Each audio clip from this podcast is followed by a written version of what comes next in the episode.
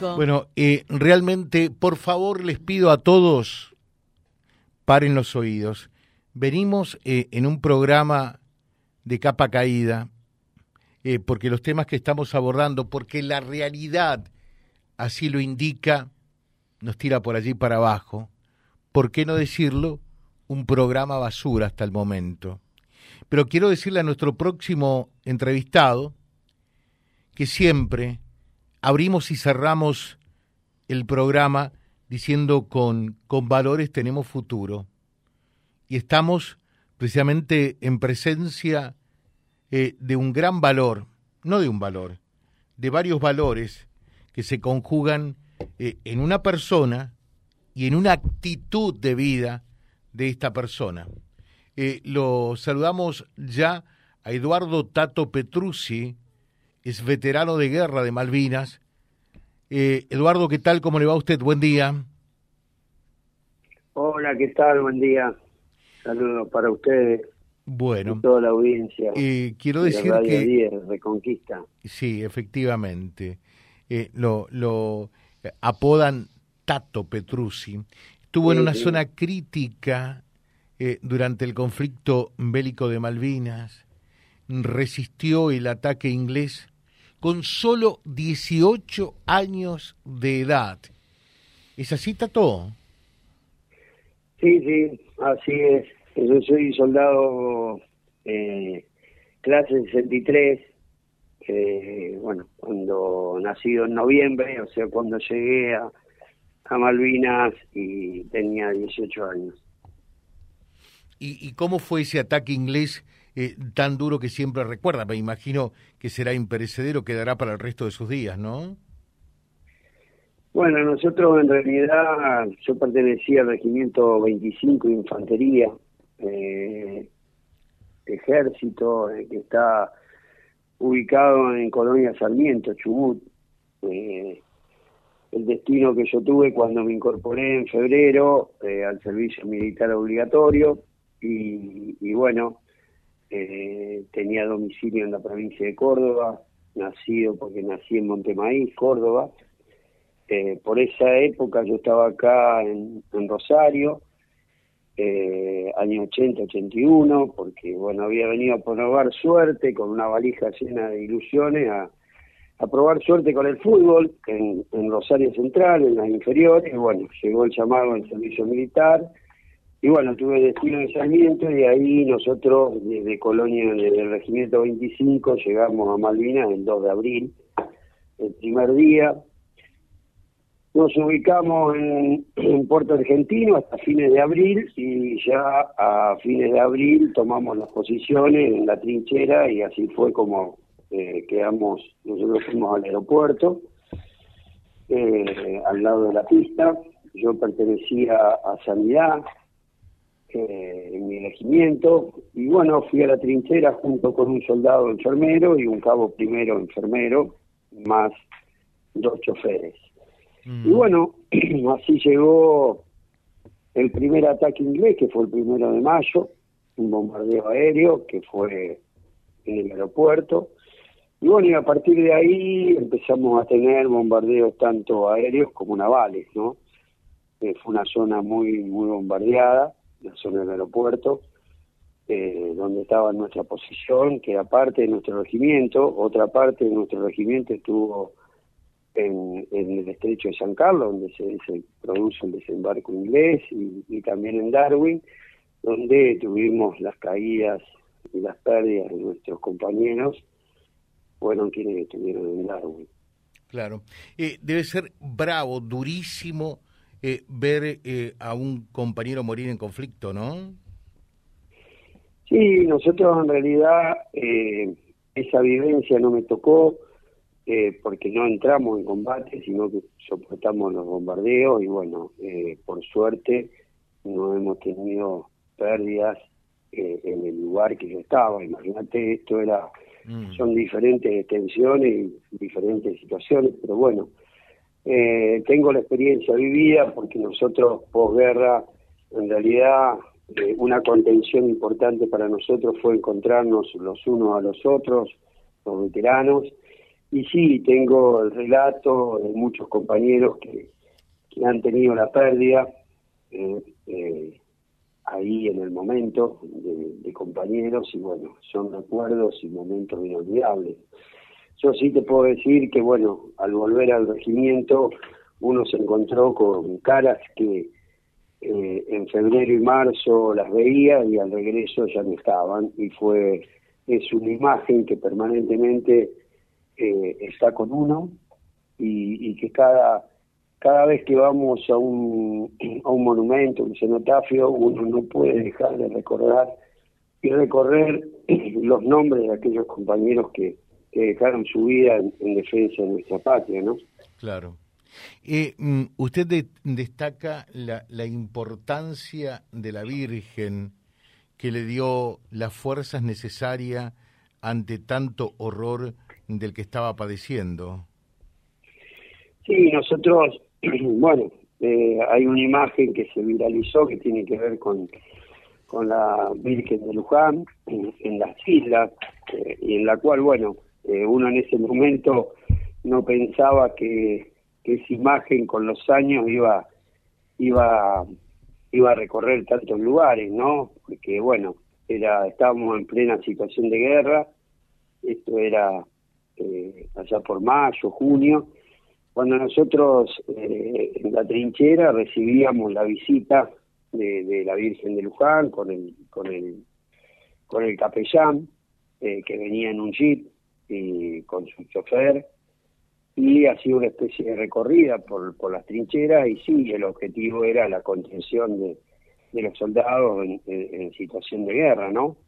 Y bueno, aparece una imagen, ahí una foto en la cual de pronto uno con el correr de los años se encontró en esa foto y bueno, una foto que realmente dice mucho porque eh, dice, son rostros que muestran una edad, rostros que muestran la situación en la cual nosotros estábamos, ¿no? El frío, las condiciones climáticas, bueno, la vestimenta.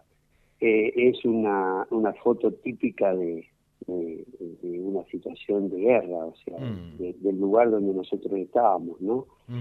Y sí, por supuesto nosotros éramos eh, en una etapa en la cual uno tenía, se aferraba a, a determinadas creencias y demás, las cosas que uno lo contenían, y bueno, eh, yo particularmente también tenía por las tardes, había una virgen en una, en una piedra y, me dirigía a ella todas las tardes en un momento de encontrarme un poco con, con mis afectos, ¿no? Eh, en esta en esta situación en la cual uno convive entre la vida y la muerte permanentemente, porque de bien que estábamos, o en un momento tal vez de calma sonaba una alerta roja, o directamente ni siquiera sonaba la alerta, te encontrabas con que un avión eh, aparecía en, el, en, el, en, las alturas y, empezaba a bombardear, o allá en el horizonte aparecían los barcos y que también te empezaban a bombardear.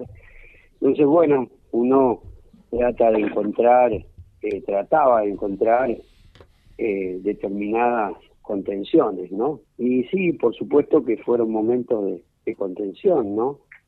Claro. Tato, pero eh, lo, lo, importante de, todo esto eh, es mm, lo que vino después y casi esa, esa juramentación, eh, ese propósito de vida de salvar vidas a, a, partir de todo lo que le tocó vivir, ¿no? A ver cómo, cómo surgió todo eso y por qué la pediatría y qué es lo que hace hoy.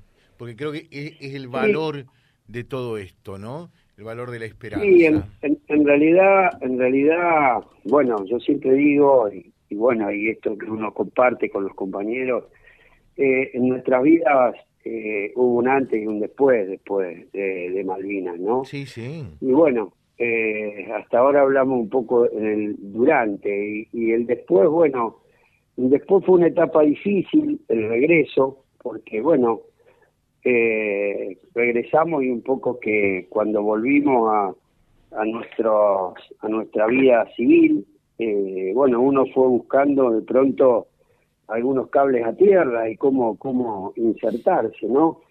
Yo particularmente eh, soy un agradecido a la educación pública, tuve la posibilidad, como tuvimos muchos, pero que tal vez tendría que haber sido más, más intenso el apoyo.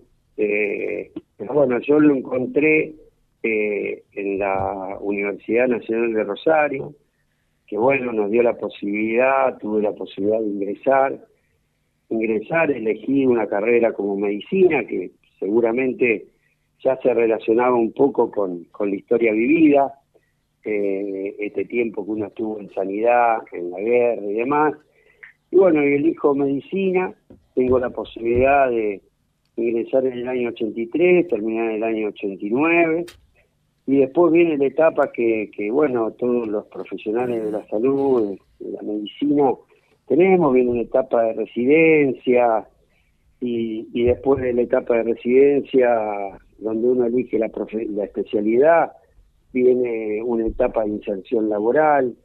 Bueno, yo llegué a un hospital público, de ese hospital público había elegido pediatría, eh, y muy relacionado con la neonatología, o sea, eh, con el nacimiento de los recién de los bebés. Y, y bueno, desde hace 30 años que permanezco eh, en un hospital público, que es mi segunda casa. Y bueno, por esas cosas del destino, estoy en el área de neonatología, una neonatología donde recibe bebés de, menos de un kilo y medio, de 32 semanas, de menos de 32 semanas de gestación. y en realidad ahí aparece un desafío y, muchas vivencias, ¿no? Porque también, yo siempre lo digo, estamos, eh, nosotros convivimos eh, en una situación, esto de una lucha permanente entre la vida y la muerte, porque estamos con, con bebés que nacen y necesitan de, necesitan de nosotros, ¿no? y también ahí se da una situación muy especial, que yo siempre lo digo, eh, aquellos, aquellas madres y padres que, que, que atraviesan esta situación de tener un hijo prematuro, tan pequeño, eh, permanecer durante meses en un hospital. Eh, y bueno, esto me trae también a veces a, a, la situación vivida por uno, ¿no? Y por especialmente por nuestros padres y madres que, que esperaban, que esperaban el regreso de sus hijos de una situación impensada como una guerra, ¿no? Porque nosotros no somos un país bélico y, de pronto, bueno, allá en el 82 se dio esta situación.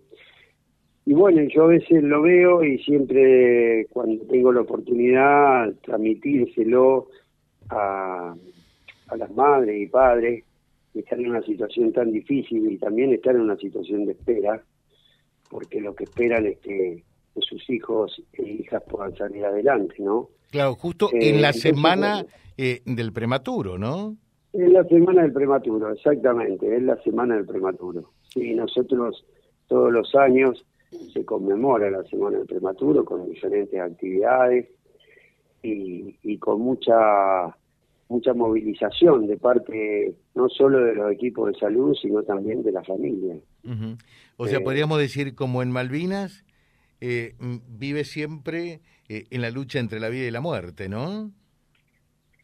Es una lucha entre la vida y la muerte y la neonatología, que es un área intensiva, también eh, son áreas eh, de guardia, digamos que se suma la guardia, como allá en, las islas que, uno estaba eh, permanentemente en alerta las 24 horas, ¿no? Y que eran guardias también 24 horas.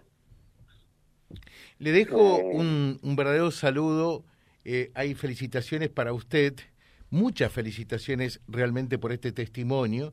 Eh, dice Graciela, mi gratitud a ese héroe de Malvinas. Y una pregunta, ¿qué siente eh, que compañeros se mueren sin cobrar el reconocimiento como excombatientes? Gracias y todo mi respeto. Bien.